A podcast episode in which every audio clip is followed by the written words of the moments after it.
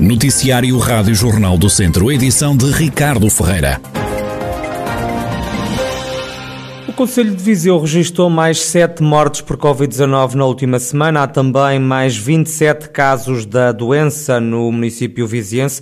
Nas últimas horas vem informação também de quatro novos infectados em Tondela, dois em Mamenta da Beira e um em Armamar. Nas contas da pandemia e desde março do ano passado já foram contabilizados na região um total de 27.767 casos. Pelo menos 24.518 pessoas foram dadas como curadas. Há também a lamentar um total de 596 vítimas mortais. Ainda não há data, mas já se sabe que o desconfinamento vai começar pelas escolas. Algumas pessoas acham que ainda é cedo para o país abrir, outras consideram que o desconfinamento até já devia ter acontecido. Eu acho que sim, já devia ser há mais quanto tempo por causa dos transportes e tudo, que eu também estou a ter problemas de transportes para ir para o médico para Coimbra. Por algum lado tem que se começar as escolas até para não prejudicar os pais que, que terão que tomar conta dos filhos que estão em casa. Concordo que comece por, realmente pela, pelas escolas, porque o, os miúdos neste momento estão completamente atrasados. Tem que começar por algum lado, se calhar, mas não, não já. Se calhar só depois da Páscoa. Concordo que comece depois da Páscoa pelos eh, mais novos, sim. E acha que já chegou a altura de desconfinar? Já sim, senhora. Não, ainda não. Ainda não. Para mim ainda não. Para mim temos que ir até ao final do mês de março. Já era tempo de irmos ao normal, não é? O não desconfinar, o manter o agravamento das medidas atuais só está a prejudicar a população como a economia. Eu acho que ainda será um pouco cedo, porque não havendo uma imunização de grupo, uh, nesse caso ainda há muita gente vulnerável. Opinião dos vizienses sobre o desconfinamento num trabalho da jornalista Mariana Rebelo de Silva. Os responsáveis dos agrupamentos Centro Saúde da região centro já começaram a ser ouvidos pela PJ nos casos das alegadas irregularidades na vacinação contra a Covid-19. Pelo menos três coordenadores já foram ouvidos pela Polícia Judiciária. Avança a agência Lusa, que cita uma fonte ligada ao processo. A PJ tem feito averiguações e já pediu documentação relacionada com a vacinação.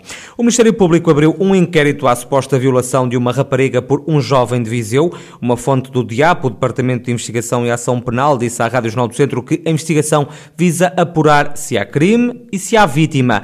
Até as palavras do suspeito vão ser analisadas no sentido de saber se há crime nas declarações que foram proferidas pelo jovem no direto nas redes sociais.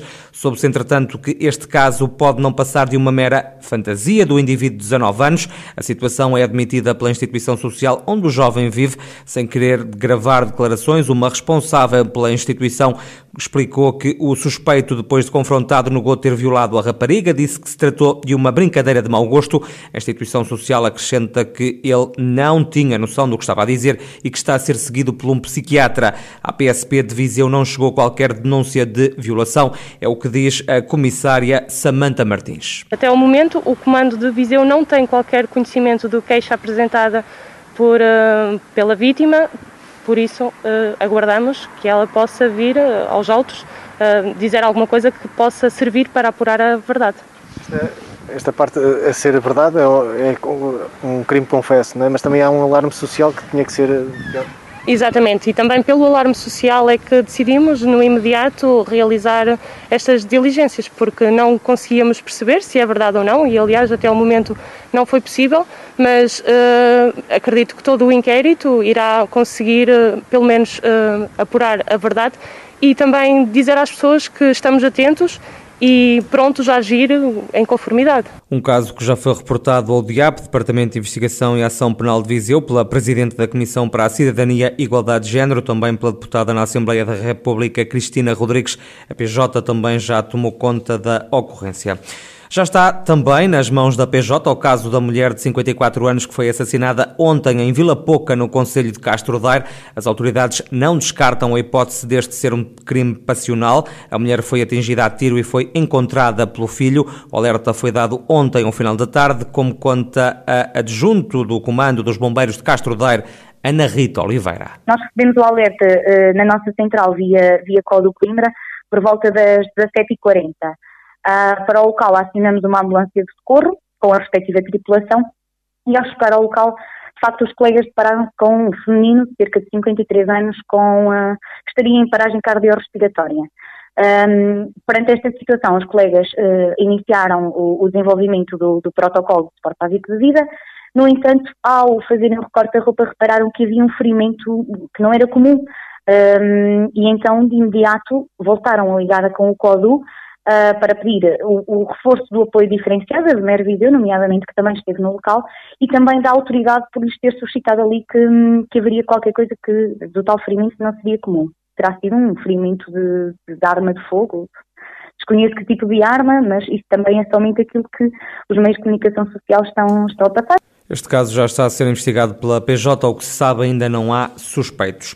Os proprietários de espaços florestais têm até o dia 15 de março para limpar os terrenos. Depois disso, quem não cumprir as regras pode ser multado. As coimas vão dos 280 aos 10 mil euros.